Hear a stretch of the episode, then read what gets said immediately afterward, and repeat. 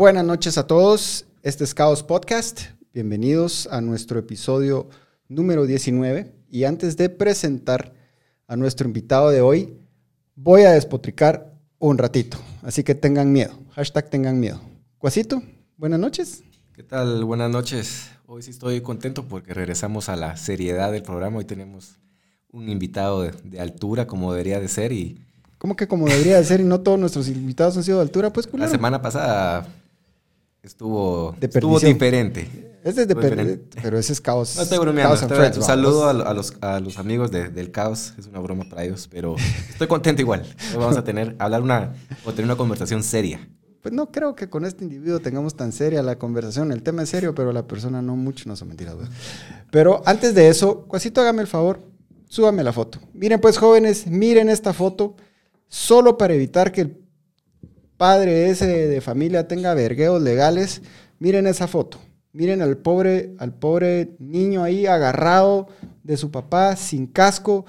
Lo que más a mí me afectó de la foto fue cuando pasamos a la par y el güiro iba con verdadera cara de cagado, porque aparte de, todo, el cuate iba manejando como que fuera en competencia, esquivando tráfico. De verdad, muchas no sean hijos de puta. Si tienen moto y tienen un niño con el que van mínimo, cómprenle un casco. Y yo sé, la necesidad tiene cara de chucho y lo que quieran, pero para mantener tremenda timba que tiene este señor, seguro podría también invertirle en un casco a su hijo. No sean irresponsables, muchachos. Bueno, tengan moto, la necesidad y lo que quieran, pero por lo menos cuiden también a sus hijos, cuiden a su familia. No sean, no sean cerotes, pues. Si yo lo hubiera llevado adelante, por lo menos. Lo que pasa es que con la tremenda timba que cargaba el señor, pero de, regreso a lo mismo, a vos, aunque sea un casco, le hubiera puesto al niño y el pobre güiro agarrado de donde podía. Eso, yo entiendo, la gente es lo que, lo que, lo que puede, lo que pueden comprar y lo que utilizan para moverse, pero al mismo tiempo, si lo van a hacer, sean un poquito responsables. En fin, esta noche tenemos con nosotros a un muy, muy, muy buen amigo, literalmente un amigo de la infancia.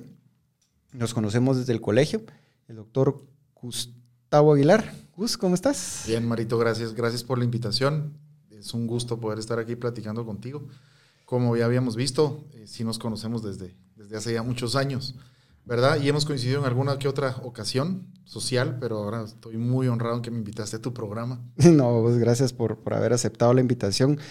Eh, gracias principalmente sabiendo que estás aterrizando fresco de, de venir de México, precisamente haciendo, de lo, haciendo lo que, en lo que sos experto, un trasplante de hígado. Sí, Sí, hicimos un trasplante de un niño, un, trasplante pediátrico. Yo ayudo a un grupo allá y gracias a Dios todo bien. Ah, buenísimo. Pues jóvenes, entre tantas eh, habilidades que tiene Gustavo como, como cirujano, como médico, Gustavo es el primer eh, cirujano guatemalteco en hacer trans- trasplantes de hígado. Por cierto, me corrigió Mayra Franque, nuestra amiga del colegio también, que es experta en todo lo que es redacción y ortografía y esas cosas. Hola, hola, Mayra. Trasplante, no trasplante. De verdad. Sí, diga, me corrigió de todo que se dice trasplante, no Doctor, trans- por favor. Así es. Sí, es cierto, solo en inglés es transplant, pero en español sí es trasplante. Ya vea, todo, todo, eh, en caos todos aprenden un poquito. Ahora es trasplante, aunque suene, aunque suene un poquito raro. Pues, contanos, Gustavo. Primero que nada, yo te conozco a vos desde el colegio y me- de lo que más me recuerdo de vos, aparte de ser un, un buen amigo, un buen compañero, era que a vos te encantaba el fútbol y nunca supe yo de verdad a qué te querías dedicar. ¿Cómo te metiste al rollo de, de la, de la medicina? Bueno, mira, Mario, Bueno, perdón, un profesor de educación física decía que tenías que ser comediante, pero esos son otros 20 pesos. Sí, es. Sí lo recuerdo. No, nunca se me dio bien lo de la comedia, yo creo que un desastre. No, mira Mario, em, sí, me encantaba el fútbol, te acuerdas muy bien y, siempre me gustó. Eh, conocía mis limitaciones, al igual que todos nosotros siempre sabíamos para qué sí, para qué no éramos buenos. Yo sabía que tenía que buscar algo que se necesitara leer y aprenderse varias cosas de memoria. ¿Verdad? Siempre me llamó mucho la atención la rama de la medicina.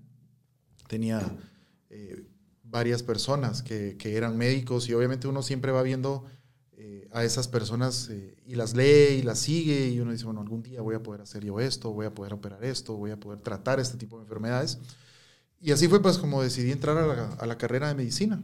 Eh, yo estudié en la Universidad de San Carlos, Después de graduados del colegio, pues hice el examen de admisión y entré a la universidad. En ese momento, eh, yo obviamente no tenía una opción para entrar a una universidad privada, pero era porque mi papá era el decano de la Facultad de Ingeniería en ese momento. Entonces, me decía, era contraproducente para él, siendo el decano de la facultad de, de una de las facultades de la Universidad Estatal, ponerme a estudiar en otra facultad y no me arrepiento. O sea, es- es- Y, y- y- la, y la verdad que desde un siendo la universidad estatal y estando tan politizada como está desde hace, desde siempre, digamos, probablemente le hubiera hecho daño a él siendo el decano de la facultad Sí, que su hijo estuviera en, otra universidad. Y te digo, no, no fue una mala experiencia. En ese momento solo había dos facultades de medicina, la Universidad de San Carlos, que era la que, la que tenía la mayor cantidad de egresados, y la Universidad Francisco Marroquín. Eh, sí fue un, un cambio radical. Yo te cuento una anécdota. La primera semana que yo fui a estudiar, éramos, te digo, fácil, 800 en una clase diseñada para 50. Y terminó la clase, entró un señor, dio la, la clase, escribió un par de cosas en el, en el pizarrón y se fue. Y yo me quedé sentado esperando que sonara el timbre. Estaba Como estaba el acostumbrado al sí, colegio. Claro, y decía, ya no sonó el timbre, que ahora nos vamos de aquí. Pero luego, y, y- y- y esa misma semana, eh, sí, pues fue, fue un shock terrible cuando cierran el edificio, le ponen cadenas y ves un grupo de encapuchados pidiéndote plata. no sabes qué te está pasando. Y, y te digo, realmente al inicio pues fue un shock. Luego ya te vas habituando. Y la universidad tiene una, una característica, y así lo vi yo. Ahí estudia y se va a graduar el que quiere. Correcto. El que no es el mejor turicentro que hay en Guatemala. O sea, ahí vas a poder conseguir lo que querrás, vas a poder hacer lo que querrás. eh, pero si el que va a estudiar aprende, pero depende muchísimo más de lo que vos querrás para tu futuro, eh, más que de lo que te están ofreciendo en, en- el sentido de presión, de estarte atrás de vos diciendo vas a perder. O, Depende mucho de, de- Exacto. de la disciplina personal. Exactamente. Y eso lo traíamos del colegio. Ese es un gran éxito. Eso solo trae e- e- esa presión de que no puedes perder, de que siempre tienes que salir adelante, de que tienes que hacer tu mejor esfuerzo, que todas las tardes tienes que sentarte a estudiar. Eso lo traíamos del colegio. O sea, Los ese- traumas del domingo, ese vos. lo traíamos del colegio. Exactamente. Pues vos, y digamos, en la San Carlos, obviamente, más allá de, sus- de sus dificultades y todo eso, ¿cómo, bueno, digamos, todos los que se gradúan y los que estudian medicina se gradúan pri- primero como médicos generales, ¿no? Sí, eh, son seis años más el año de, de- de graduación, son siete años en total. Eh, nosotros entramos 800 y nos graduamos 25, Mario. Sí, nos graduamos 25. Fue, yo, yo me recuerdo que éramos un grupo muy pequeño. La, facultad o la carrera de medicina tiene la peculiaridad que es tres años de ciencias básicas y en el cuarto año pues ya te vas a hacer lo que se conoce como externado, que son cuatro, cuarto y quinto año, donde pasas las especialidades, cirugía, medicina interna, pediatría, maternidad. Y en sexto año es el internado, que son seis meses en el hospital y seis meses en pueblo, eh, X. Y el séptimo año pues es donde haces tu tesis y te gradúas te dan un título de médico y cirujano que lo único que te sirve es para entrar a una especialidad. ¿Ya? Eh, yo escogí la especialidad de cirugía, o sea, no- para mí no había otra opción. Yo, No, sí. yo sabía que quería ser cirujano porque, em, bueno, sin querer ofender a los demás especialistas, porque tengo amigos en todas las carreras, pero yo sentía que la respuesta más rápida que podía obtener en cuanto a una enfermedad era operar a un paciente. Porque si tenés el apéndice inflamado y te la quitamos, te curamos. Si tenés la vesícula inflamada y te la quitamos, te curamos. Si tenés un tumor que es resecable quirúrgicamente, te lo quitamos y prácticamente tenés una buena sobrevida, depende del lugar y todo esto, pues para no entrar en polémicas, ¿sí? Mientras que, por ejemplo, eh, estás diabético y te pueden dar los mejores medicamentos, pero no te van a curar. A menos que un Ajá. trasplante de páncreas, pero eso no hay ahorita, aquí. Eh, si sos hipertenso, no te van a curar. Si tenés problemas cardíacos, difícilmente te van a curar. O sea, te van a controlar, pero no a curarte.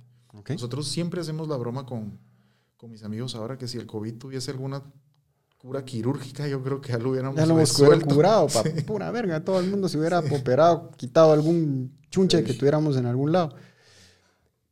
Y después de terminar tu carrera de cirugía, digamos, cuando ya, digamos, hiciste tu especialización en cirugía, ¿cuál fue el siguiente paso? Ok, fueron cinco años de cirugía en el Hospital General San Juan de Dios, incluyendo el año de jefe de residentes. Luego fui a hacer un fellow de diagnóstico vascular no invasivo. Y después de eso, mientras yo estaba en el extranjero la primera vez, me contacta el que es un gran amigo mío, que era mi profesor y sigue siendo amigo mío, doctor García Galón, y me dice, mira, existe la posibilidad de ir a hacer cirugía de pato pancreatobiliar y trasplante de hígado a Taiwán, en Asia. Entonces me embargo en la aventura, fui, no me arrepiento, una experiencia magnífica y de hecho es de lo que, de lo que me dedico ahora aquí en Guatemala. Em, aprendí de los mejores, porque el profesor que nos entrenó fue el primero en haber hecho un, un trasplante de, de, hígado de vivo relacionado, que es lo que, lo que estamos intentando hacer ahora acá. ¿El trasplante de qué dijiste? De vivo relacionado. Hay dos técnicas de donante cadavérico, que es cuando tenés un paciente con muerte encefálica, que o sea que ya se murió, pero sus órganos todavía siguen funcionando porque lo tenés conectado a ciertas máquinas. Okay. Entonces, este ya está muerto, puedes obtener esos órganos y se los pones a un enfermo. Uh -huh. Riñón, eh, hígado, corazón, pulmones, lo que tengas retinas, en el país, todo retinas, córneas, todo lo que tengas en ese país, ¿ya? Y el donante vivo es porque en el mundo siempre hay escasez de órganos. La lista de espera es muchísimo más larga de la cantidad de donantes cadavéricos que tenés.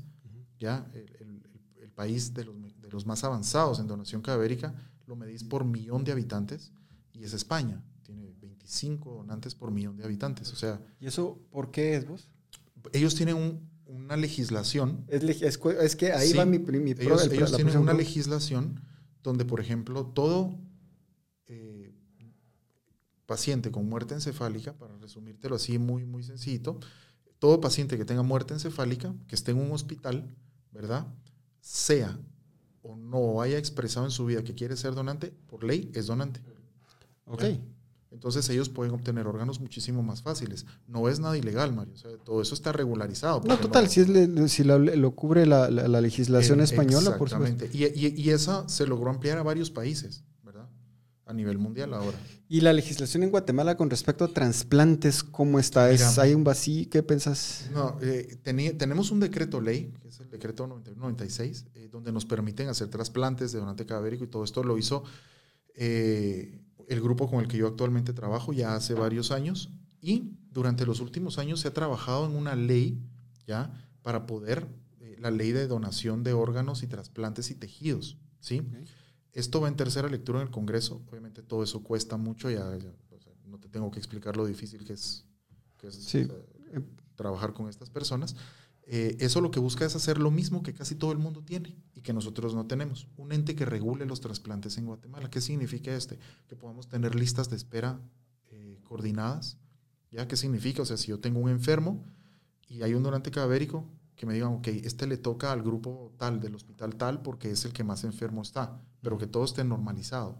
Que también revisen resultados. Ok, el grupo tal está operando 10 cirugías al año y de los 10 se murieron 8, o sea, eso no puede ser, ¿verdad? Okay. Porque en esto eh, hay unas palabras que a mí no se me olvidan. Eh, en esto no se vale probar, Mario. O sea, si lo vas a hacer es porque lo puedes hacer y puedes. Puedes, puedes tener malos resultados, sí, una vez, ¿ya? Dos veces, pero no todas las veces, ¿ya? Entonces, en esto no se vale probar. Y es que no, la famosa prueba y error, ¿va? Yo me recuerdo de, de, de un dicho que tenía un amigo. Los errores de los ingenieros resultan edificios y puentes caídos. Los errores de los abogados resultan clientes en la cárcel, pero los, los errores de un médico resulta con el paciente muerto. Vamos. Exactamente. Y eso es lo que no querés, ¿no? No, totalmente. Que no, no, no merece. O sea, el paciente, como vos decís, podés tener la complicación de mortalidad incluso. Sí, claro que está escrita y depende de la severidad de la enfermedad que tenga y todo esto pero no se puede permitir que sea porque te faltó algo o porque dejaste de hacer algo. ¿ya? ¿Y crees vos que la ley está lo suficiente? Por experiencia yo te digo, la mayoría de leyes, en Guatemala, según unos expertos precisamente de la USAC, dicen que Guatemala es uno de los países más sobrelegislados. ¿Y qué es lo que pasa? Crean nuevas leyes y después se dan cuenta que esas leyes están contrapuestas con leyes existentes, o sea, ni siquiera se hace la investigación legislativa que se tiene que hacer obviamente los problemas que tenemos y las debilidades que tenemos sistémicas adentro del mismo Congreso. Pero esta ley, como te digo, en mi experiencia he visto que muchas leyes también vienen sin dientes, no pueden ser aplicadas y a veces no tienen tampoco en consideración hasta cierto punto la burocracia que se necesita y tampoco tiene bien definido a veces quién va a tener la autoridad. Porque como dicen, vamos, cuando un, muchas, una sopa, muchos cocineros se chingan la sopa. Vamos. No, fíjate que esta ley sí está muy bien hecha. Fueron muchos años de estudio y diferentes entidades. Hablamos Ministerio Público, INASIF, Ministerio de Salud. Eh, o sea, eh, la ley está muy bien hecha. No, no, no tiene, porque fue revisada múltiples veces, no tiene un margen de error que te diga, mira, esto aquí nos podemos fallar o esto no. ¿No, ¿No será, eh, o a, qué lo atribuís? ¿A falta de interés político o es resistencia por otros factores, digamos, de repente aquí choca con algunos aspectos de religión o qué sé No, no, no, para nada. Yo creo que es, es uno, porque de hecho eh, ninguna ley creo que ha sido pasada durante esta última legislación, ¿verdad? O sea, no... Legislatura. Ajá, esta última legislatura, perdón.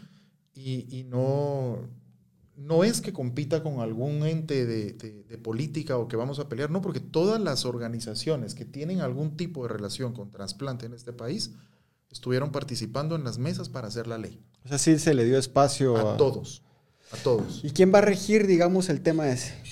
Se tiene que hacer una oficina a través del Ministerio de Salud, ¿ya? Donde se va a hacer una, una secretaría de trasplantes, representada por los diferentes actores, no los cirujanos, no los médicos, sino, por ejemplo, tenés un representante del Va a ser un consejo específico. Exactamente.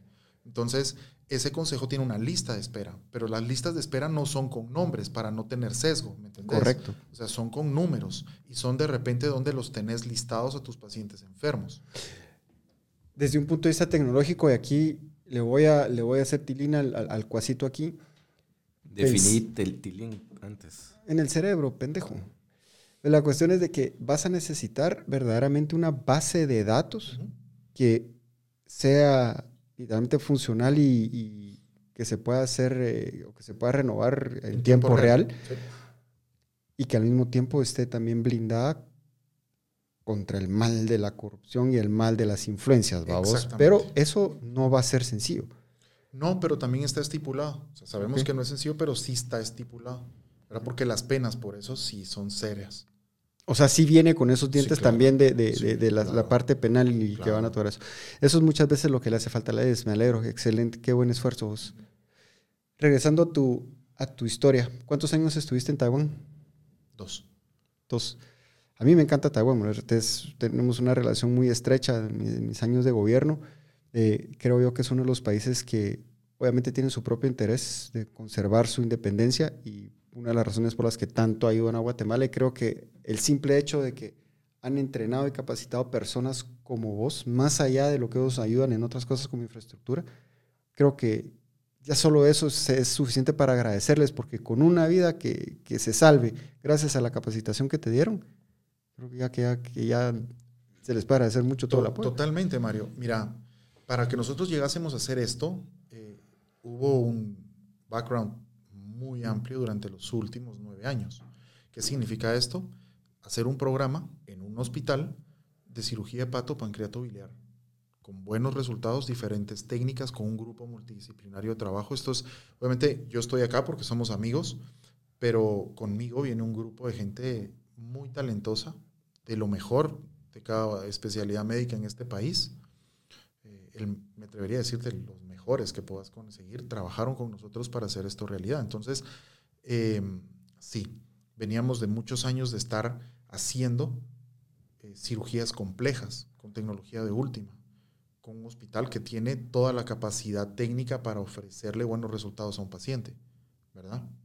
Y así fue como logramos eh, pensar en que era factible hacer un trasplante de hígado. Como te digo, no era una prueba veníamos está trabajando durante sí fue asegurarte que tuvieras todas las piezas, todo el equipo. no, no dejar ningún detalle al azar. Que tú... Con algo tan sencillo como hasta tener al que te va a llevar la comida durante los tiempos quirúrgicos, hasta eso hasta tenés que tenerlo controlado. Tenían que también manejarlo el cansancio de los cirujanos. Y claro, ¿Cuántas? 20 horas de cirugía nos tardamos. Wow. Eso fue el primer trasplante hepático en Guatemala. No, bueno, fue el primero con un resultado óptimo. Porque ya hubo varios intentos. Eh, hubo uno en el, en el hospital militar eh, y hubo otro en el hospital El Pilar, ¿verdad? Eh, y esta señora que hicimos nosotros con un buen resultado. Ok. ¿Te prepara en sí la academia para lo cuando, digamos, en, la, milicia, en, temas militares, sin ningún plan, ninguna estrategia, ninguna táctica, sobrevive a primer contacto.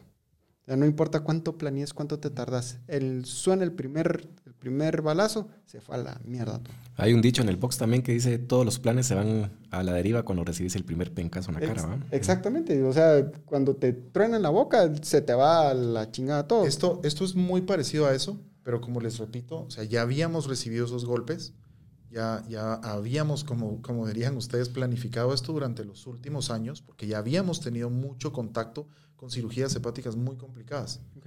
¿verdad? Y las veníamos haciendo con una manera muy frecuente, muy constante. Entonces, eh, sí, ya, ya sabíamos a qué enfrentarnos, sabíamos las complicaciones. El mismo grupo que trabajó en esto veníamos trabajando todos estos casos, entrábamos todos al quirófano, operábamos tanto, y te digo, entrábamos los anestesiólogos que participaron con nosotros, los cirujanos, los intensivistas, ¿verdad? El paciente era preparado por nutricionantes, fisioterapia, o sea, todo. Teníamos todo controlado. Y como vos decís, obviamente el trasplante es una guinda en un pastel, que ya lo tenías hecho. Ya es una decoración que te lo pone más bonito, ¿sí? Obviamente es- te pone un nivel de decir, bueno, un hospital que te pueda hacer un trasplante hígado de vivo relacionado, no hay muchos de esos, ¿sí?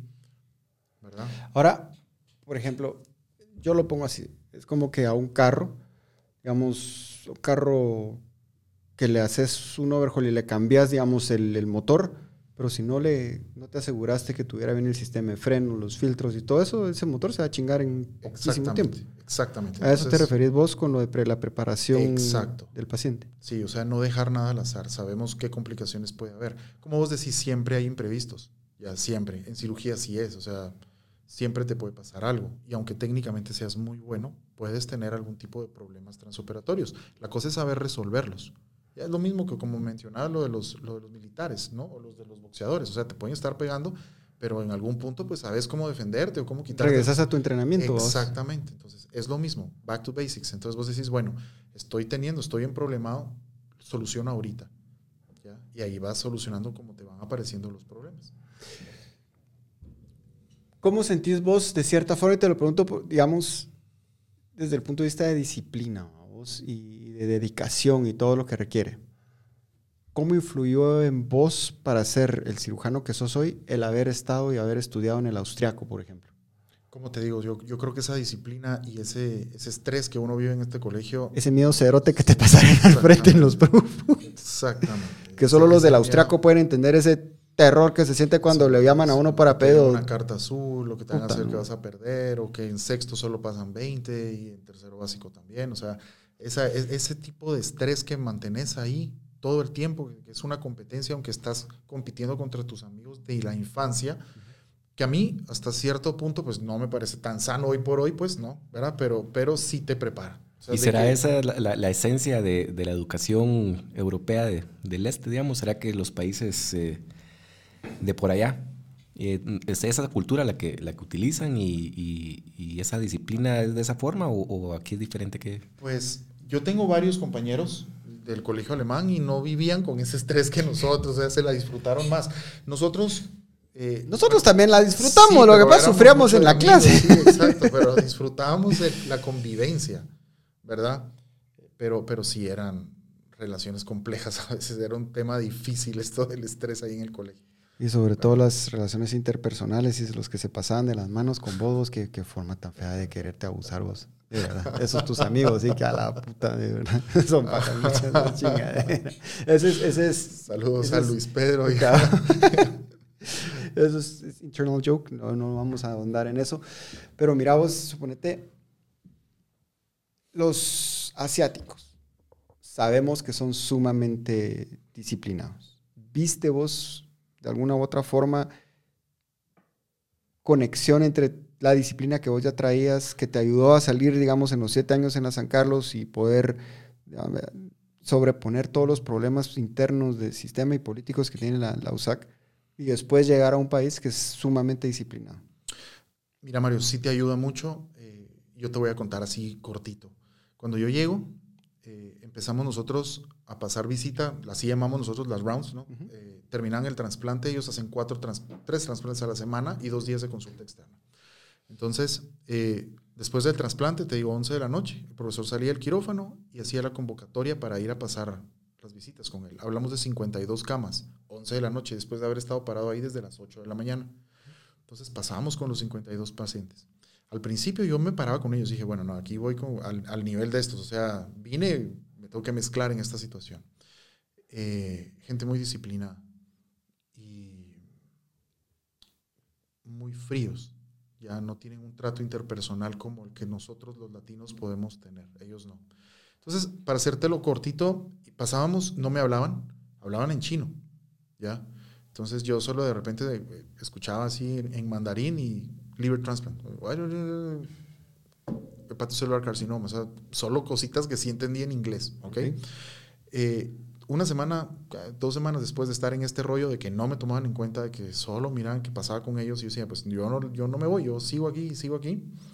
Entonces, eh, una noche me dice, profesor, te vamos a hablar en inglés las complicaciones. Y ahí aprendí dos cosas. Eh, el 93% de los pacientes se complican. Me pasaban hablando toda la visita. Todos tenían alguna complicación, sí. Y, y qué mal inglés ahora. Qué mal inglés. No, pero, pero no. Y luego que sí, que si te paras a la par y querés demostrarles, también tienden a ser ya muchísimo más cordiales. o sea, porque ellos vieron tu esfuerzo y tu dedicación. Claro, claro, y éramos un grupo allá. Entonces, sí, sí querían que trabajáramos con ellos. Y posteriormente, pues ya te van dando, te van soltando un poquito más, ya acompañas al profesor en la consulta externa, ya tienden a ser un poco más amigables. Okay. ¿Cuántos internacionales habían en tu curso en Taiwán? Mira, en ese momento eh, habían logrado conjuntar un grupo de guatemaltecos para irnos todos, ¿sí? Éramos, no sé si estoy bien con el dato, éramos 10 más o menos, ¿sí? Entre diferentes especialidades, cirujanos pediatras, eh, radiólogos, cirujanos, eh, pediatras, y yo creo que ahí estamos. Ah, en una enfermera y los anestesiólogos. Y mm, todos en el mismo rollo, ¿verdad?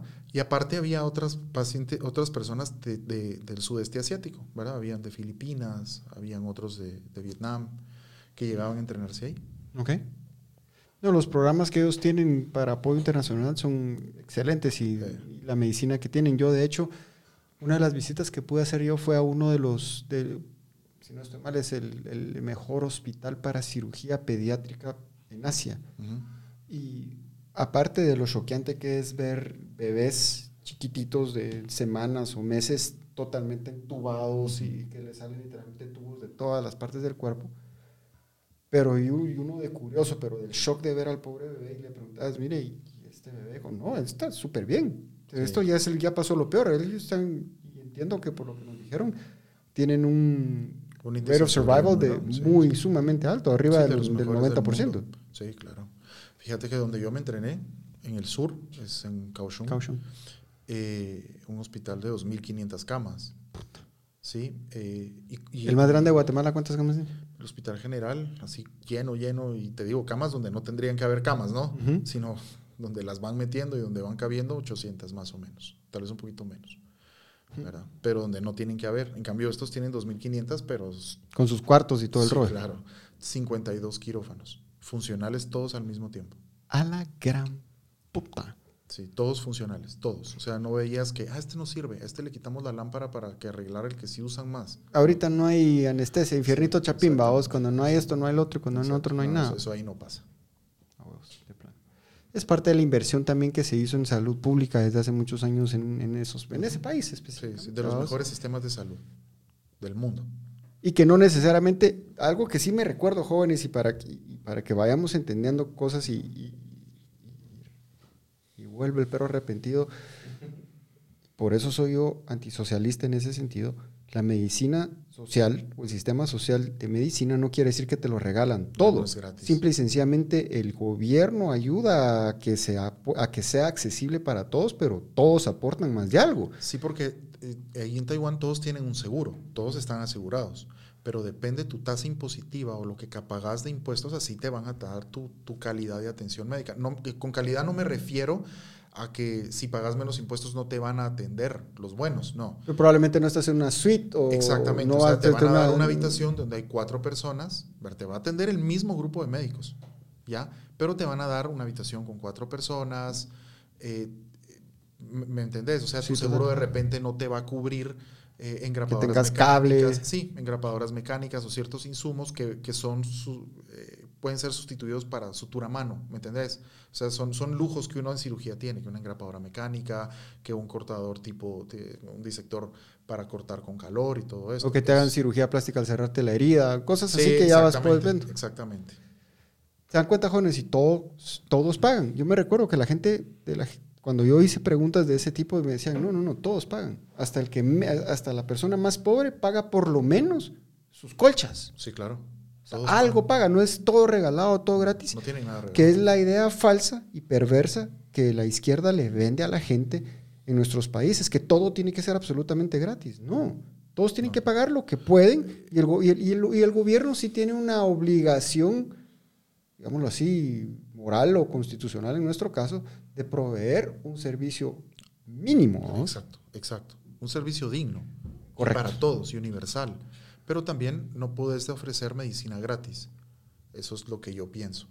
Porque si te das cuenta, las falencias de nuestros hospitales, desde que cerraron los, los patronatos que existían, que hacían que ciertos aspectos o departamentos fueran funcionales, ¿sí? porque se compraban insumos con lo que la gente que podía pagar pagaba algo al patronato o donaciones. Cuando eso se cerró, muchos programas se vinieron abajo. ¿Ya? Entonces, yo creo que en estos casos siempre eh, hay que pagar, pero eso, mira, yo no me meto en esos temas, ¿no? Porque no soy totalmente ignorante en, en mucho de, de esto, pero eh, desde las personas que no logras que todos paguen impuestos, o sea, desde ahí estamos mal nosotros. sumamente mal. Guatemala- en Guatemala, lamentablemente, somos aproximadamente el, del 20 al 15% de la población que sostenemos el país, porque el resto de la población no paga impuestos. Exacto. Pero Simple y te toca pagar seguridad, te toca pagar salud, te toca pagar transporte, te toca pagar educación. Y esa es en la cuestión. otros países no, no pagas nada de eso, tenés una tasa impositiva alta, pero todos pagan. Mi papá tenía, para los que no saben, mi papá también es cirujano. Eh, y me recuerdo algo que él nos contaba que uno de sus profesores decía que una señora que había sido su paciente por 20, 30 años le dijo, ay doctor, pero ¿por qué todos los años sube, sube, la, sube la consulta? Y él le decía, mire señora, porque todos los años sube el precio de la leche, sube el precio de la carne, sube la gasolina y el doctor también tiene que comprar leche, carne y gasolina. Y esa es la cuestión. La gente no se pone a pensar también cuando dicen "Ah, medicina gratis para todos. ¿Y cuánto se le va a pagar a las enfermeras? Empecemos, digamos, de, de- de los servicios básicos, ¿va? de enfermeras o, o- o asistentes de enfermeras, asistentes de cirugía, después los cirujanos. Sí, claro. Y aparte de todo, yo, por lo que, lo que, lo que sé, es nuestros cirujanos, nuestros médicos, la primera línea de defensa contra cualquier problema o pandemia, epidemia, lo que quieran, de problemas de salud en el país, reciben una paga mísera. Exactamente. Pero porque los hijos de puta de los sindicatos se comen la mayoría del dinero. Mí- esa es la verdad, jóvenes. Así, o sea, no te metas en eso porque Sí. vos tenés otro interés, pero yo sí lo puedo decir. La mayoría del dinero que debería ser utilizado para pagarle a buenos maestros, a buenos cirujanos, a buenas enfermeras, se lo están hartando los malditos ladrones corruptos de los sindicatos. ¿Por qué? Porque nuestro sistema legal y nuestras, y, nuestro- y nuestras leyes y la misma constitución no exige controles para que los sindicatos también o tampoco abusen, sin ir muy lejos. En el, en los- en el sindicato de salud, las plazas son heredables. O sea, una señora que fue profesora, maestra toda su vida, cumple 60 años, viene y se va a retirar y su plaza se la alquila a una persona que probablemente ni siquiera es maestro. Y le dice, usted quédese con la mitad del sueldo, yo me quedo con la otra mitad. O sea, el que está de profesor titular en una escuelita, en cualquier lugar, está recibiendo la mitad del sueldo que debería estar recibiendo porque la otra maestra, como es jubilada, pero tiene, su, la plaza es heredable, sigue recibiendo ese sueldo y, el- y la calidad va bajando, vamos. O sea, está bien, yo entiendo, las maestras y los maestros necesitan también después de que se retiran una vida digna. Pero eso no quiere decir que puedan hacer esas barrabasadas, vamos. claro. Porque hay muchas otras carreras, muchos otros retirados que saben que si no tuvieron una- un, un orden económico, fiscal, eh, lo que sea, de sus propias vidas, no pueden pretender que ya cuando no están haciendo nada, aunque hayan hecho muy, mucho bien, puedan re- sigan recibiendo el mismo sueldo. Sí, claro. Tiene que claro. haber un intercambio también, una, una especie de sacrificio. Sí, totalmente de acuerdo. Entonces, es, es una de las cuestiones que poco a poco la gente tiene que ir entendiendo que son cosas que tenemos que cambiar en el país. yo creo que eventualmente en, en algún momento en el futuro va a tener que haber un esfuerzo concienzudo de limpiar y renovar el cargo de los, de los, de los, de los sindicatos a todo nivel. Y con lo que me refiero, los sindicatos son necesarios. Es bueno que existan para la protección de los empleados, de los trabajadores, pero no con los abusos que actualmente les permite la ley hacer, vamos. Pero esos son otros 20 pesos. Vos, ¿cuál es la condición hepática más común en Guatemala? Ya, yo creo que es, es, es la de la violencia, pero no necesariamente. No, fíjate, Mario, que, bueno, el, el, lamentablemente en Guatemala estadísticas reales de poderte decir, mira, estas son, no. Eh, ¿No existen? O... No tenemos buenos registros, Mario. Okay. Porque o sea, so, muchas veces son mal llenados, los mismos médicos somos muy malos para llenar papelería que no nos gusta. Entonces, no tenemos unos registros así como muy, muy, muy confiables. Son famosos por el tipo de letra. Exactamente, los jeroglíficos. Entonces, pero, pero vos saliste no. como una buena letra del austriaco vos. No, no tampoco, ya ni no, yo. Ya no. eh, mira, ese es un estigma que las personas que tienen cirrosis tienen la pena. Y lo primero que te dicen cuando te dicen, doctor, fíjese que vengo porque tengo cirrosis, pero nunca tomé. No, pues claro, ya no es de las principales causas. O sea, sí está entre tu top 5, pues, pero hablamos ahora de un índice mucho mayor de hepatitis B, hepatitis C, hígado graso que se complica, una esteatohepatitis no alcohólica. Es por hartarse como coches. No, enfermedades metabólicas, diabetes, hipertensión, comer mal, ¿verdad? falta de ejercicio y todo esto. Por y el huevones. alcoholismo, y el alcoholismo obviamente tiene una posición pues importante, ¿no? O sea, pero el que es alcohólico ese no te lo niega, Mario. No, totalmente. Ya, o, sea, el, saben el a lo que se meten. Exactamente. O sea, el que es alcohólico normalmente te dice, mire, sí, fíjese que yo tomaba. Y, y, la cantidad de alcohol que beben, pues sí va acorde a su enfermedad y al desarrollo de la misma. La cirrosis no es una enfermedad que te va a dar, por ejemplo, en un mes, en dos meses. No, la cirrosis sí tienes que trabajarla. Ese es un esfuerzo dedicado a tener cirrosis. Más de 5 o 10 años de estar dándole mantenimiento a esto para, para, para, para mantener cirrosis. el nivel de alcohol sí, en, el, en el hígado bastante alto. Claro, o sea, estás que, hablando, Mara, que se pasa borracho semanas enteras. Sí, claro. Nosotros, y tomar, tomar alcohol muy, muy, o sea, todos los alcoholes son, son malos, o sea, en exceso, ¿no? Pero si está mucho menos destilado, es peor. ¿Ok?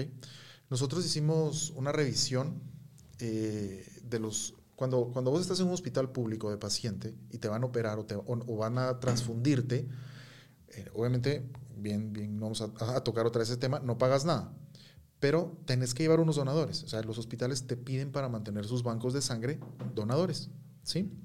Guatemala tiene un laboratorio nacional, como vos ya sabes, ¿sí? Entonces ahí llegan todas las muestras de estos donadores sanos.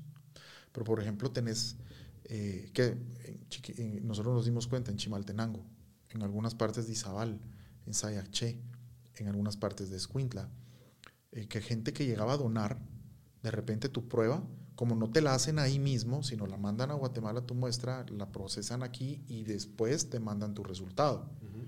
Entonces, muchos resultados, un porcentaje importante, y te venía, este tiene hepatitis B, este tiene hepatitis C, pero no sé, o sea, bueno, ¿y cómo haces para avisarle a ellos? Porque muchas veces no tenían ni los datos de esa paciente. Entonces es gente que se cree sana, ¿ya? Y que sigue una vida normal y, y todo, pero que tiene alguna infección viral y que okay. puede predisponer a, a, a, contaminar más personas, ¿verdad? Digamos, eh, ¿cuáles son los, digamos, la, la sintomatología de, de, de la hepatitis B y la hepatitis C? No, fíjate que eso es variable, Mario, porque la hepatitis B y C son virus. La hepatitis B es un ADN y la hepatitis C es un ARN. Entonces, eh, la hepatitis B tiene una característica muy importante, que es autolimitada. ¿Qué significa esto? Te puedes contaminar y puedes estar expuesto al virus, pero más o menos un porcentaje casi del 95% se cura solita. Solo okay. el 5% se vuelve crónica, porque tu cuerpo es capaz de vencerla. Okay. Invertir los números en hepatitis C. El 95% se vuelve crónica y eso seguro les va a dar cirrosis. ¿Ya? Es mucho más agresiva en cuanto a la cirrosis. Pero la hepatitis B, en el que se volvió crónica, normalmente forman cáncer de hígado. Ese es el problema que da. Ese 5%. Exactamente. La ventaja con la hepatitis B es que tenemos vacuna, Mario. Ok. Entonces, ahí hay vacunas, desde los chiquitos se están poniendo. Entonces, eso tiene que ser obligatorio, obviamente. O sea, ya todos están poniendo alguna otra sí. forma de esas. esas digamos, yo, tal vez no te recuerdas, pero cuando yo tenía 12 años, creo que fue un año antes de que me accidentara y me operaran de los fémures. De los fémur. me dio hepatitis A. De esa que te pones amarillo, orinas Coca-Cola todas todas te pones amarillo, Mario, porque es una inflamación de tu hígado y orinas Coca-Cola porque está llena de bilirrubinas tu orina y el popo es blanco porque te- o sea, no tiene las bilirrubinas para darle el pigmento y tu piel se pone amarilla, eso es ictericia. Pero eso se te va a pasar. La hepatitis A tiene la característica que esa es por comer comida contaminada con heces. Pues yo por hartarme de chucos afuera de cierto estadio. Sí, Entonces, por eso, por eso es que te tiende a dar, ¿sí? Eh, ahora las otras sí son diferentes factores. ¿Y vos crees que Guatemala y para la C no hay vacuna? Para la C no hay vacuna. Solo Y es, es, tratamiento. es un virus muy parecido al del VIH, ah, ok. solo que produce hepatitis, obviamente, ¿no? Es un retrovirus. ¿Y el tratamiento cómo es? en Es con antivirales, antirretrovirales. Ahora existen, eh, eh, hay medicamentos muy nuevos, caros, pero muy buenos. Hablamos del Harmony, que es un sofosbuvir, que para ciertos genotipos, porque hay hepatitis C que tiene diferentes genotipos, entonces para algunos de esos genotipos es eficiente en 98% de las veces. O sea, Ah, te lo tomas y te curaste. Tenés, o sea, mantuviste en cero tu carga viral, pues no puedes decir que estás curado, pero tu carga viral es cero y no vas a infectar a nadie y no te va a dar hepatitis, o sea, no te va a dar eh, Cirrosis o algo. hepatitis crónica o cirrosis, ya, Ok. o una inflamación crónica. ajá. O sea, no se cura al 100% nunca. No es, es como el VIH, o sea, puedes tener una carga viral indetectable. No te, o sea, siempre vas a tener el VIH en tu virus, pero no vas a contaminar a nadie, ¿me entiendes? Ok. Pues, y digamos en el caso de la, de la, de la hepatitis B, como me está diciendo ya, ¿la vacuna en los chiquitos es obligatoria? ¿O Sí, es...? Sí, no, ok. todos los pediatras las ponen ahora. ¿Desde qué año es eso? Desde pequeñitos, Mario, va. Pero ¿desde qué año? No, me refiero, ¿desde qué año es? Ah, no, desde obli- 1989 salió. Yo creo que en Guatemala vinieron desde el 93. Ok. Ellos tenían en Asia, eh, la ca- por, ¿por qué hacen tantos trasplantes en el sudeste asiático? Porque ellos tenían endemia de hepatitis B. Ok. Pero se invirtió el número, porque ellos tenían, por ejemplo, pacientes que estábamos trasplantando de 30 años porque nacían de una madre con, con hepatitis B, se transmitía verticalmente y desarrollaban cirrosis a lo largo de su infancia. Entonces llegaban a los 18, 20, 30 años ya con empezaban. cirrosis, exacto. Entonces había que trasplantarlos. Pero ellos tuvieron un plan de vacunación así como lo hacen todo, pero y, y- y sí, entonces vacunaron a casi todo el mundo y se invirtió. Ahora tienen más hepatitis C que hepatitis B. Y me imagino que en el caso de aquí de, de- de Guatemala, por ejemplo, son obviamente gente como de nuestra edad más grande los que están padeciendo de, vitam- de, de- de- de vitamina de A, de hepatitis B. Sí, mira, eso no te lo podemos no, no te, te mentiría si te digo algún número del grupo etario más, más, más enfermo. Pero sí, o sea, normalmente son adultos. Los que no fueron vacunados preventivamente Exactamente. chiquitos. Exactamente. ¿Vos qué futuro le ves vos a la, a, la medicina avanzada Guatemala? Te, te- te lo digo porque, digamos, el, el- el que fue el socio de mi papá por muchos años, el doctor Rodolfo Herrera Irandi, fundador de la mayoría de hospitales privados de Guatemala, siempre dijo, la investigación médica solo camina sobre rieles de oro.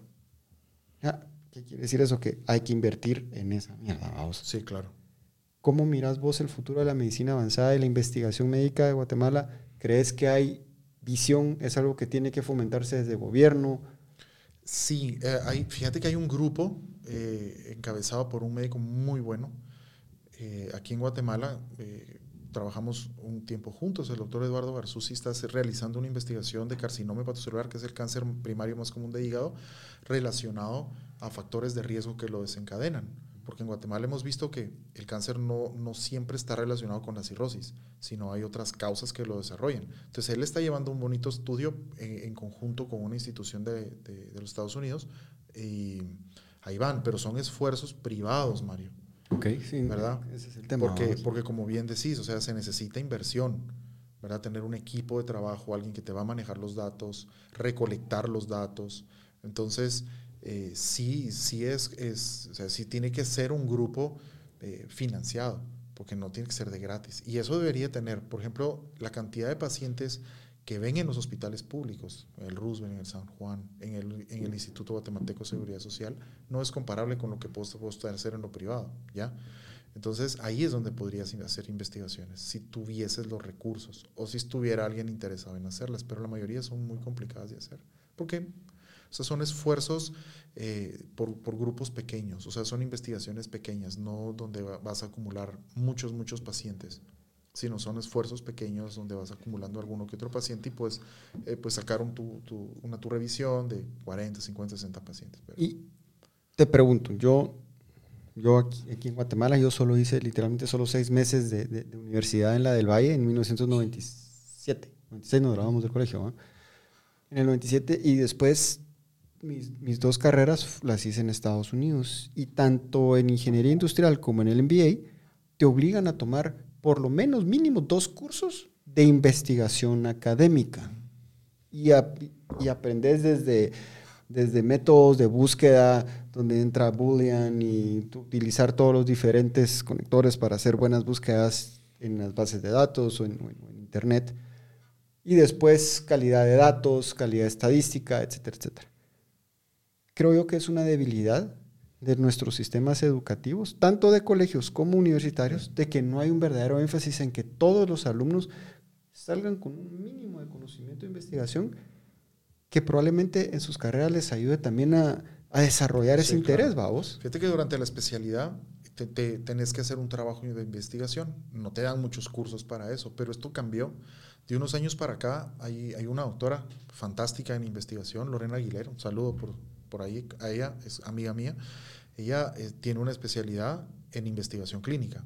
Okay. Entonces, ella ahora es docente de los residentes de cirugía en el Hospital General y ella sí está haciendo la diferencia ahí, porque, como bien decís, les enseña eh, a hacer un, una buena investigación, qué artículos son válidos, cuándo descartar un artículo para una revisión, eh, enfocar investigaciones lógicas para que puedas aprender algo y que la sociedad se quede con algo.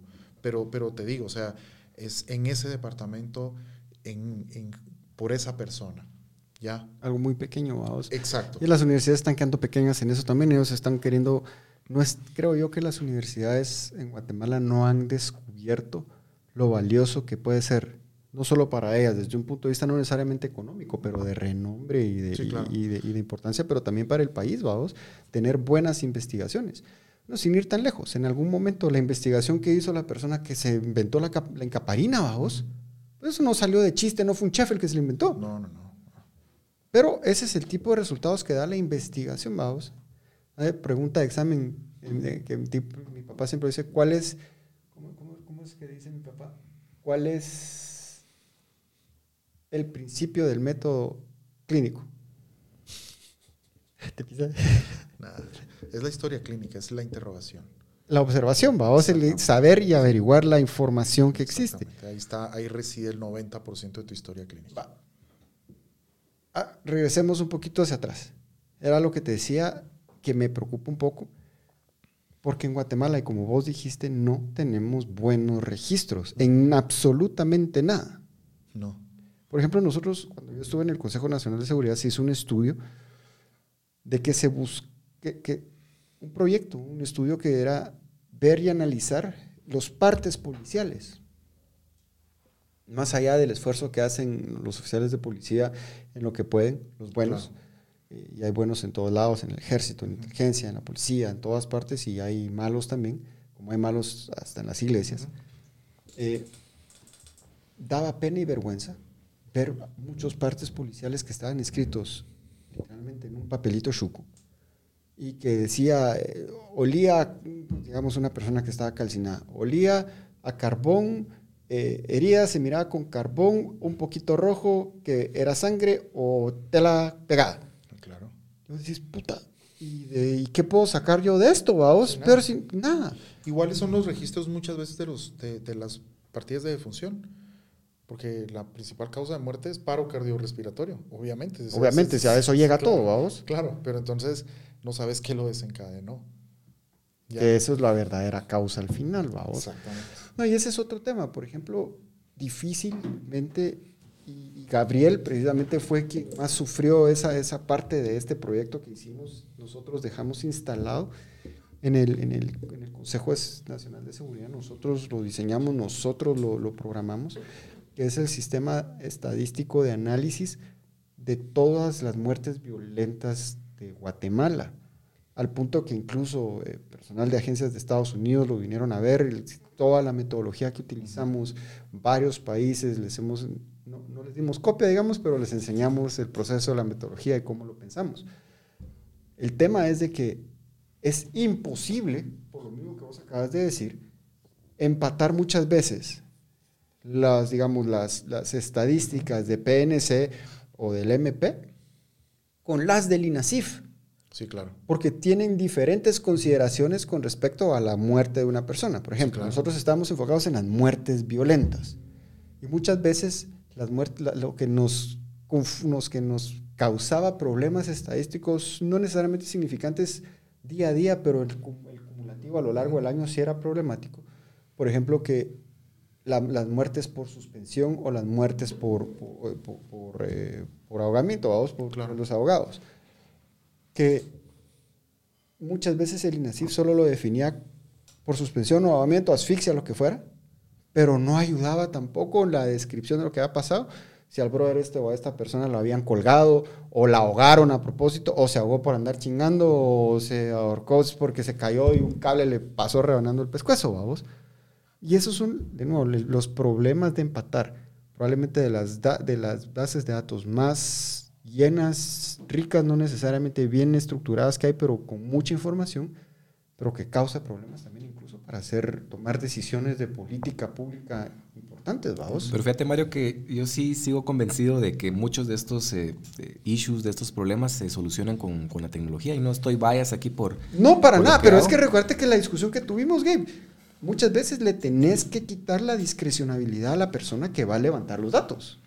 Sí, y eso con tecnología lo hacías. Digamos, evitas que el agente de la, de la PNC escriba un- una su narrativa ahí describiendo lo que pasó y que escriba cosas como está chamuscado, está... Habían como siete diferentes términos para alguien eh, decapitado, por ejemplo, me recuerdo yo, y, y teníamos a los analistas ahí tratando de descifrar qué estaba pasando. Y, y mucho eso se soluciona, digamos, con tecnología, que tengan, qué sé yo, es- y, y suena así ut- utópico, for- ¿va? Pero- Formatos que solo tengan que... tenga su- Sí, o sea, iPad y- down y menus, va, vos, Sí, que claro, le das una opción fácil. para todo. Así le quitas la discrecionalidad, se tiene que aprender a hacerlo. y, Dale. No, y hablando de, de esos temas de tecnología, que, que era algo que, que algunas personas estaban preguntando y te quería trasladar la, la pregunta, ¿qué, qué tecnología implica el, el trabajo que haces? Eh, digamos, ¿y qué limitaciones es? Que obviamente imagino que, tenés muchos y que de repente para llegar a un nivel óptimo, o como otros países, ¿qué falta aquí en Guatemala en, esos, en ese tema específicamente? Ok, en cuanto a tecnología, ahí sí me voy a vanagloriar mucho, no nos falta nada, porque si no, no lo hubiéramos podido hacer, ¿verdad? Eh, sí tenemos equipo de última generación que fuimos adquiriendo a lo largo del tiempo. ¿Por qué? Porque tuvimos buenos resultados con, con- cirugías complejas.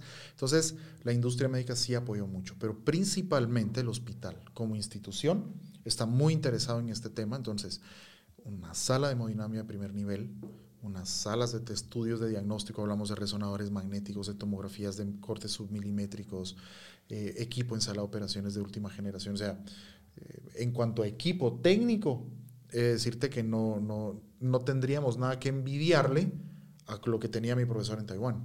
Ok. ¿ya? Eh, eh, en eso, ¿sí? O sea, Ya. existe en Guatemala. Sí, claro, si no, no lo hubiéramos podido hacer, como te digo, no se vale probar, Mario. Porque si algo sale mal, no puedes decir era porque no tenía, o porque me faltó, o porque debería de haberlo tenido. ¿Te recordás vos? Yo me, me recuerdo de los casos, porque tuve conocidos que sufrieron de eso. Yo creo que fue un error y falta de legislación también en el país. Principio de los noventas, cuando vinieran las primeras máquinas de, de- de cirugía láser para los ojos, habían brothers que apenas estaban graduados de medicina, ni siquiera eran ni oculistas, ni oftalmólogos, ni mucho menos, que pudieron comprar la máquina y se pusieron a hacer eh, cirugías láser y chingaron a un montón de gente. O sea, de nuevo, a vos creo yo que para algo tan serio como trasplantes y algo que obviamente se va haciendo necesario con, con el, con, digámoslo así, creo yo que hay muchas enfermedades que vienen con nuestro propio avance eh, social o, Sí. o desavance o retroceso social y cultural que tenemos en todo el mundo, que se van a volver crónicas y que van a haber más necesidad de este tipo de, de- de tratamientos médicos, vamos. Fíjate que necesidad sí hay, Mario. Lo que pasa es que no es a este problema tan llamativo, por ejemplo, como el insuficiente renal. Ujú. Porque el paciente que tiene una insuficiencia renal, que también hacemos trasplante de riñón en el Hospital General, por ejemplo, eh, le cuesta mucha plata al Estado. ¿En qué sentido? Un paciente le va a estar costando más o menos una muy buena cantidad de plata, que te digo, 100 mil quetzales, eh, un mes de tratamiento con hemodiálisis. O sea, hablas de que sí le tienes que invertir mucho dinero para mantenerlo vivo, porque existe el tratamiento sustitutivo, hablamos de diálisis, hemodiálisis. Entonces eso sí impacta en los recursos estatales de una manera así grosera. Totalmente. ¿Verdad? Entonces, si trasplantas un riñón, el paciente ya no tiene que estar dependiente de una máquina. Si va a tener que tomar sus inmunosupresores, claro que sí, pues estamos hablando de un tratamiento médico, ¿verdad? Que no le impide regresar a trabajar. Correcto, lo vuelve a ser a alguien funcional y útil a la sociedad. Hablamos de que en este país los insuficientes renales sí tienen un grupo etario joven, ¿verdad? Entonces, e, esa gente todavía económicamente es activa y tienen familia y tienen que sacar adelante. Entonces, eso es mucho más llamativo que decir vamos a hacer un trasplante de hígado. Porque para hacer un trasplante de hígado sí tenemos que tener muchos criterios y tienes que escoger bien y hacer, o sea, pero, pero, eh, eh, y, es como eh, conjuntar un grupo muy grande de equipo, de personas con mucha tecnología para un paciente. ¿Sí? O sea, le vas a hacer la diferencia a un paciente, Mario. ¿Sí? En cambio, el trasplante renal, técnicamente no es que sea fácil, pero no, en, su complejidad quirúrgica no es tanto como un trasplante hepático. Y, por ejemplo, puedes hacer más. Hay más retorno de la inversión, digamos, aunque suena un poquito cruel y frío, pero es... E, e, exactamente, ¿verdad? Y eso es muy importante también mencionarlo, ¿no? Porque ahorita hacemos mucho trasplante de donante vivo y con la nueva ley esperamos que crezca mucho la donación cadavérica, porque el que está donando no necesita ser operado, Mario. Eso lo está haciendo por amor. Ah,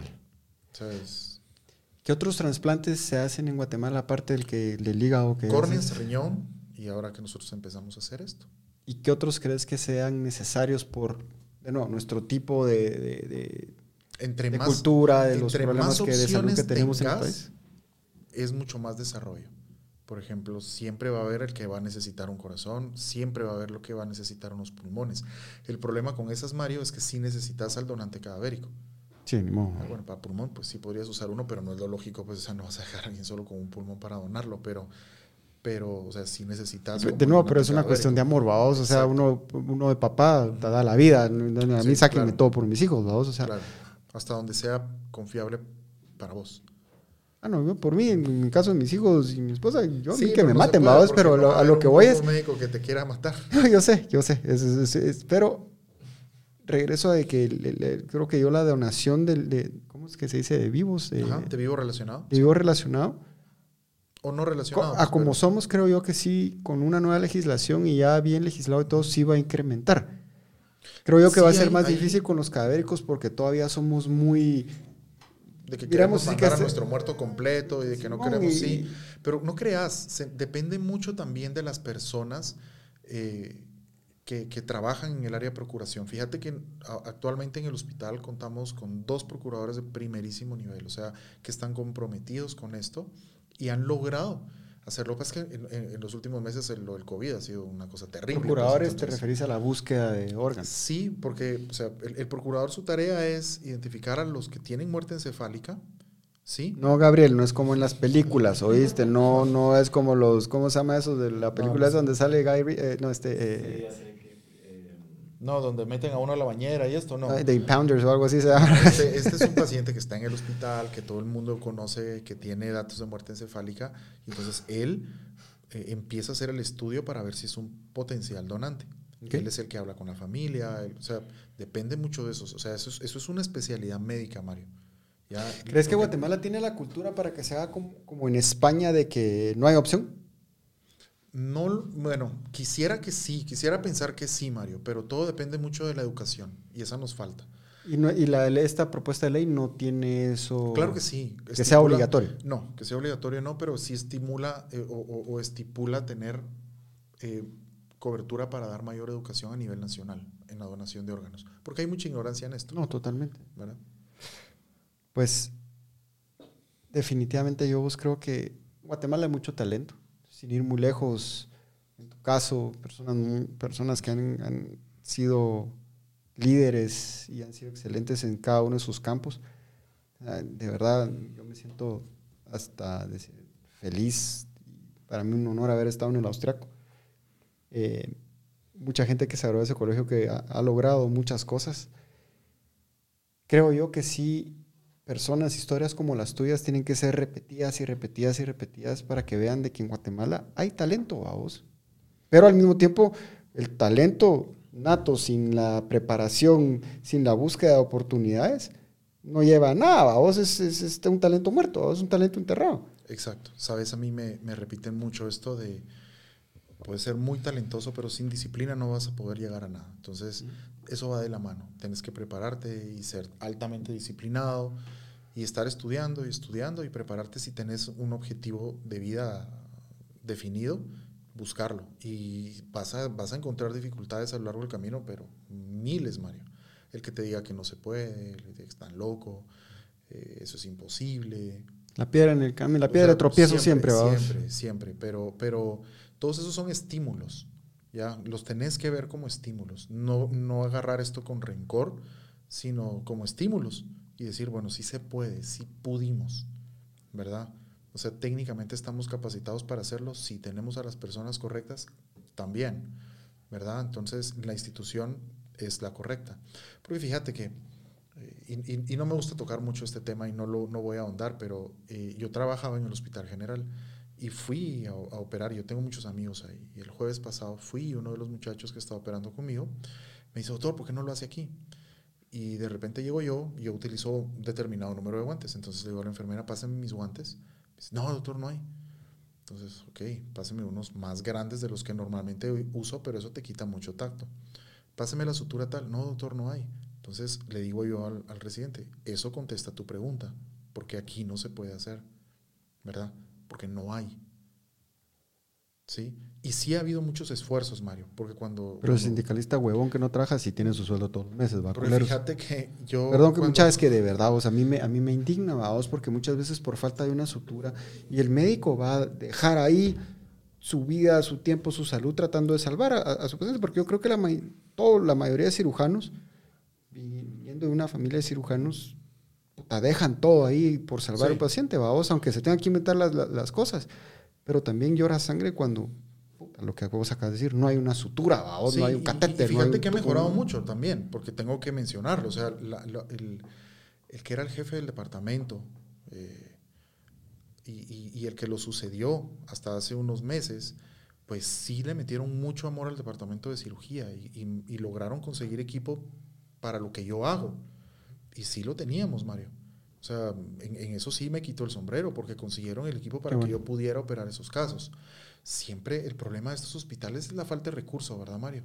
Estás hablando, hablando de, cirugías muy complejas donde podemos ayudar a un solo paciente, vamos a gastar mucho recurso y ellos tienen otras prioridades. No, pero el tema es ese, vos que cuando es la vida de un ciudadano como país, vos no podés ponerte a evaluar vale la pena o no salvar a este o invertir. no. se puede. peor desde un punto de vista médico. De, lo que yo hago, para mí el paciente es lo más importante. Pero también te digo los de la emergencia, que están saturados todo el tiempo y tienen en una emergencia con capacidad, que te digo, para 50 pacientes y tienes 200, o sea, ellos también tienen un punto muy válido. Es lo que mantiene lleno el hospital. Igual el traumatólogo que necesita cambiarle una rodilla o reparar un fémur y que está esperando que llegue la prótesis o que la familia pueda conseguir una prótesis. O sea, para él esa es la prioridad, ¿ya? Entonces el hospital está tratando de parchar todas esas necesidades a lo largo del camino y obviamente el COVID no vino a ayudar, ¿verdad? No, definitivamente. Y, eso, por ejemplo, la palabra triaje, vamos, es una palabra que se usa en muchos ámbitos. Triaje, al final de cuentas, es tomar la decisión de quién muere y quién se salva, vamos.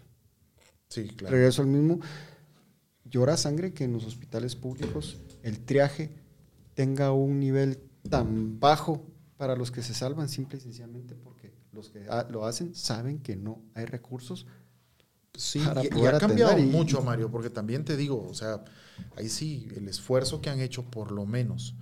Eh, y te digo, ahí te puedo mencionar un par de médicos que no viene al caso, pero, pero por ejemplo Marvin Arevalo, que es actualmente el subdirector del hospital, hizo un esfuerzo fantástico por, por el departamento de cirugía para tratarle que todos tuviéramos en las diferentes especialidades lo que necesitábamos para operar, ¿verdad? O sea, ahí sí me quito el sombrero porque es un tipo que trabajó por amor al hospital, ¿ya?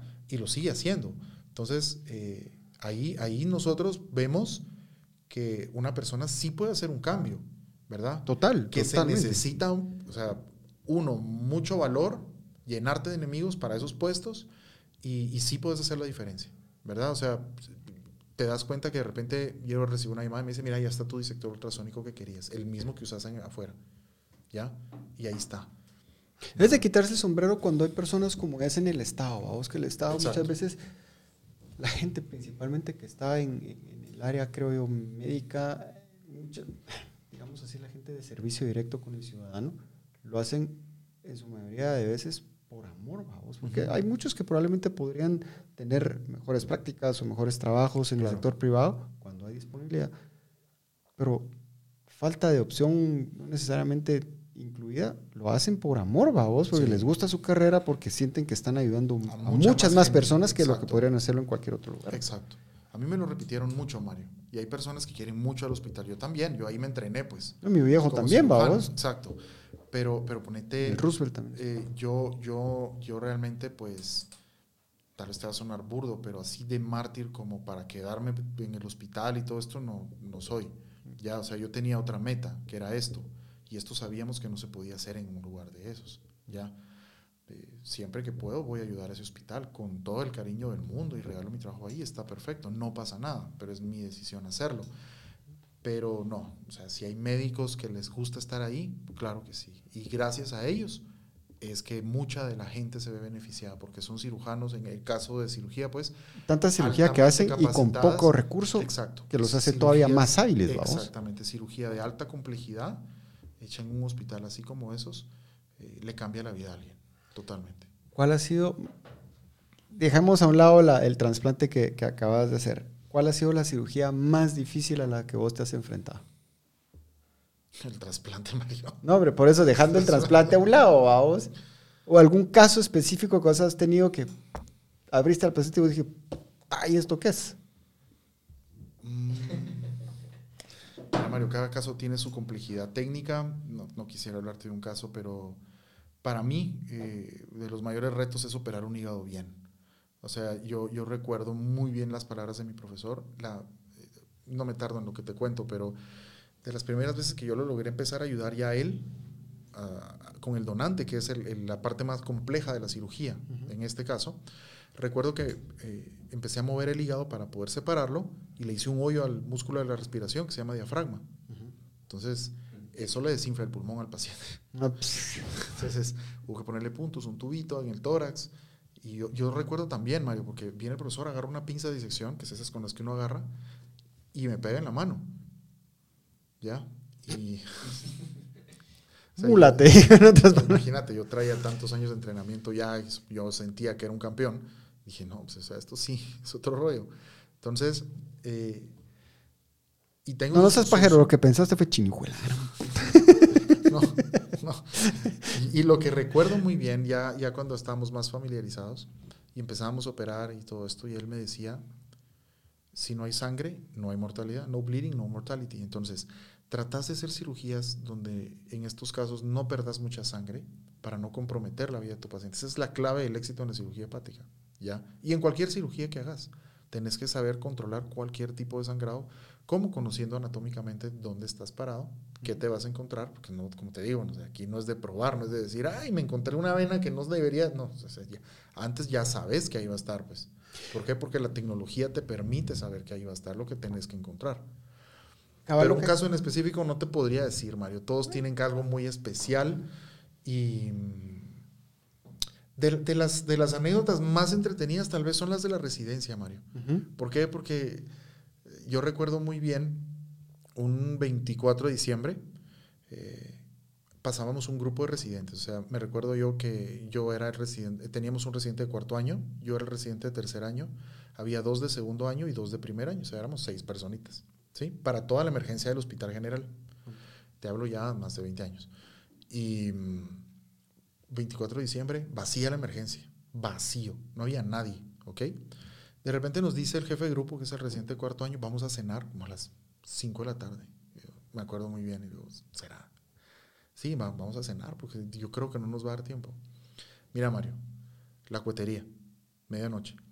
De repente recibimos la llamada del, del radio que tenemos en la emergencia de los bomberos, donde nos dicen, emergencia, emergencia, llevamos eh, que eran 50 pacientes con heridas por proyectil de arma de fuego. En una casa, unos pandilleros lanzaron unas granadas al, al aire.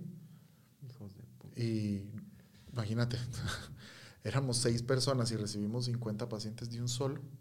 A la gran. Entonces, Más los quemados que empezaron a dar de Sí, lo que de siempre los cohetes, y entonces, todo eso. Entonces yo recuerdo que era el 25 de diciembre, mediodía después de haber estado desde las 7 de la mañana del 24 y no te ibas a la emergencia, pero todos los años es lo mismo. A todos les pasa igual siempre. Entonces son cosas que te vuelven más solidario, ¿sí? Eh, te enseñan a madurar, porque la mayor parte de las personas tienen el concepto de decir, y te, te lo dicen, pero ¿por qué operaste al marero? ¿Por qué operaste a este que es un matón? Pero eso no te toca juzgarlo a vos. No lo puedes juzgar vos, Exacto. definitivamente. ¿verdad? Aunque te están amenazando porque te pasa. O sea, te dicen, como no, menos tal vez te vas a morir. O sea, en su ignorancia, en su dolor, en lo que sea. Pero eso no te toca eh, a vos decidirlo. Ala, yo lo, yo lo, le, le aplico anestesia de otro tipo en ese momento, creo. No, no, no. Tu trabajo, tu trabajo es, es, es otro. Tu trabajo es ayudar al que está con dolor. Totalmente. De que, por ejemplo, de- en el caso de, de mi- de mi papá y mi tío, los dos cirujanos, bendito sea Dios, exitosos y todo eso, digamos, mi papá, como en tu caso, él fue el que hizo la primera cirugía laparoscópica en Guatemala. Más allá de que otros se, los quieren, se quieren llevar el, el título, pero no, fue mi papá, vamos. Y, y entrenaron, como decir, no se vale, no, no se vale hacer prueba y error. Y ellos entrenaron por mucho tiempo con cerdos, Sí, claro. cerdos vivos para hacer la, porque por lo que dicen los, o sea, no es casualidad que les dicen coches, babos a la mara, de que el- internamente los órganos son muy parecidos Sí, sí, claro. al, al humano. Pero entonces, en ese sentido, babos, de los casos a los que él se ha tenido que enfrentar, de los que se tuvieron que enfrentar, que nos cuentan de mareros, de gente baleada, gente mala baleada, incluso guerrilleros durante el conflicto armado Sí, claro. interno, que les tocaba salvarlos y como y, y nos dimos cuenta que ninguno de sus hijos salimos con esa devoción a la vida y a la, y a la, y a la familia, eso, eso te lo explico facilito, Mario. Porque cuando vos eras niño, todos tus paseos empezaban en un hospital. O terminaban en un hospital. O ni siquiera lograban llegar a la mitad del paseo porque tu Por- hijo se tenía que regresar. A Entonces, huevos, sí. Nunca estaba. eh, ninguna fiesta social se le echaba completa. ¿Verdad? O sea, y, y eso te marca. Pero fíjate vos de que, por ejemplo, mi hermano y yo, bueno, yo, yo consideré en algún momento ser médico, incluso si no te recordás, de- de- parte de, la- de lo que el trabajo de quinto bachillerato era el sistema médico, Sí. el, el hospitalario y todo eso, y fuimos a tomar fotos a, A los a- hospitales a los públicos, quirófanos claro. y todo el rollo.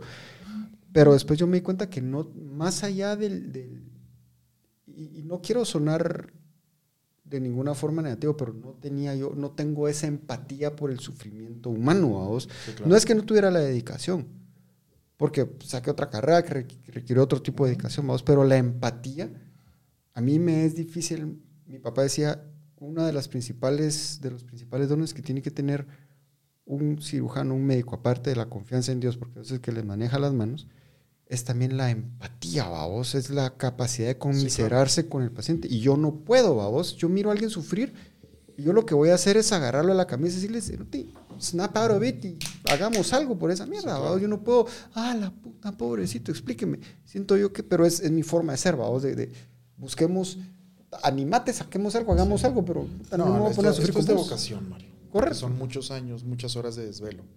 Y ponete a pensar, eh, el hospital siempre gana. Siempre le gana. Ah, por encima de cualquier cosa, el hospital siempre Es que es un gana. negocio, al final de cuentas, vamos, y suena cruel, pero es cierto, Y, deja la parte del negocio, pero ponete, si te llaman a las 2 de la mañana, vas. Si te llaman, yo recuerdo muy bien, mi, mi hija mediana se llama Fátima, y era su primera, nombre. y era su primera comunión, y me llaman, tenemos trasplante renal, entonces yo termino la misa y les digo, o sea, las, las llevo a la recepción, a la fiesta, les digo, ok, me voy, ya. O sea, el hospital siempre gana. Y regresé hasta las 8 o 9 de la noche. Ya. Gana el tiempo del cirujano, vamos, el Exacto. esfuerzo del cirujano. O sea, siempre te va a ganar el paciente. O sea, vas a ir porque tenés que ir, porque es tu vocación. ¿Ya? Es que mi papá decía, a veces uno le preguntaba esas cosas a mi papá, "Ah, papá, ¿y ¿Por, por qué siempre te gusta hacer turnos? ¿Por qué eso? me dice, ponete a pensar que le puedo salvar la vida al hijo de alguien, Mm. al abuelo de alguien, al papá de alguien. Imagínate que alguna vez estás vos en una emergencia y pongámoslo, cuando nosotros como familia no nos gusta usarnos de ejemplo, pero a un- tu buen amigo, ah, porque el doctor que lo puede operar eh, anda ocupado. Sí, no claro. puede venir. Entonces, y así piensan los médicos, ustedes, Sí, vamos, o claro. sea, No, y que tenés, tenés la opción de cambiarle la vida a alguien, totalmente. ¿verdad? Entonces, eso, eso es, eh, no tiene un precio, nadie te va a pagar eso, ¿ya? Aunque esté bien remunerado, el- el- el- la satisfacción eh, de un gracias, de, de ver que el paciente ya se recuperó, o sea, eso no tiene ninguna paga, o sea, eso, eso es... Pues, al menos en mi opinión, creo yo, no solo le has cambiado la, la- la vida a los pacientes que has salvado, que les has dado nueva calidad de vida, pero también estás cambiando la historia de Guate, vamos. Sí se puede, se pueden hacer las Sí, cosas aquí. puede. Es difícil, pero sí se puede. Hay que tenerle mucho amor al país y a veces eso es lo que falta, Eh, incluso en mí, ¿verdad? Porque si tuve varias oportunidades de quedarme, claro que sí, Mario, de no irme, o sea, de no regresar, sí, lo pensé, sí, pero teníamos esa espina y, y te digo, o sea, sí se puede, es un camino difícil y vas a encontrar, como te digo, entre tu mismo gremio un obstáculo, ¿no? Eso es como el crop bucket. La olla de cangrejos, vamos. Entonces, pero eh, te tenés que hacer de un grupo de gente leal. Esto se puede hacer o vos puedes cambiar algo eh, si lo haces con amigos. Si lo haces con amor principalmente, con la ayuda de Dios, en el caso de las personas que creemos en Dios, ¿verdad? Eh, pero con un grupo de amigos. O sea, gente que te va a estar echando la mano, que va a estar con vos, ¿ya? Que te va a ¿Estás oyendo, acompañar pues? cuando la cosa se complique, cuando los balazos estén complejos ahí en el quirófano, en la recuperación, saber que tenés a alguien que no te va a dejar solo, ¿verdad? Que va a estar echando punta tu hombro Exacto. con hombro. Y, y hablamos no solo de como médico, hablamos de enfermeras, hablamos de, de licenciados o técnicos en terapia respiratoria, terapia física, nutrición, paramédico, personal paramédico, todos. Todos Son de todos. admirar, vamos, toda la gente o sea, que La trabaja ahí. gente que, que- que se mete a esto con, con nosotros y se ha metido a lo largo de estos años a trabajar con nosotros, es- es- son personas envidiables, o sea... que vos decís, Dedicadas. exacto. Que, Entonces, que eso- mucho, mucha gana de aprender y querer cambiar. Esa, es lo mismo que te dijeron a vos o que, o que estabas hablando. Yo después de haber hecho una carrera, 15 años en, en- en los Estados Unidos y decidí regresar. Muchas personas, pero ¿para qué puta regresaste, vamos? Y lo mismo, vos, porque yo sí quiero hacer algo bueno por Guatemala. Y lo mismo, ¿y por qué putas vas a entrar a gobierno? Porque puta quiero hacer algo bueno por Guatemala. Sí, claro. Y hay otra gente mierda que se llena la trompa en Twitter y redes diciendo que florecerás Guatemala, pero están en otro país, vamos. Y no, they, como dicen en inglés, no ponen su pisto donde abren la trompa, vamos. O sea, hablan mucho, pero no ves algo que Claro. quieran apoyar al país directamente, algo que signifique desarrollo, oportunidad, Sí. una mejora de, nuestro, de nuestra sociedad. Y, y la gente que regresa, que tenemos muchos amigos en común que han regresado y están haciendo algo por el país, son de admirar, vamos. Sí, claro, claro, porque es difícil. En esta patria nuestra es difícil. Pero sí se puede. Y te digo, en los diferentes ámbitos, en lo que vos hiciste, en, en lo que yo hago. O sea, todo se puede. Yo creo que vamos, vamos eh, en un camino bien, pero tenemos que tener mucha consistencia y mucho trabajo. Creo yo que poco a poco van a ir apareciendo más y más personas con mucho talento que van a ir cambiando la historia de Guatemala, así como vos. Muchas gracias. Gus, gracias por habernos acompañado hoy. Muchas gracias. Juacito, hoy lo vi, hoy estuvo muy callado. ¿Usted está preocupado por algo? Muchas cosas. ¿Qué te pasó? No, ahí lo vamos a platicar después. No me va a decir que le rompieron su corazón, sí. Varias veces. Varias- ah, ¿Y el hígado también se lo rompieron? También, pero eso se soluciona ahorita. Ah, ahorita sí. Bueno, jóvenes, gracias. Gracias. por habernos acompañado. Como dijo Gustavo, disciplina, dedicación y amor por la patria y amor por nuestros semejantes. Buenas noches y nos vemos la próxima semana. Gracias.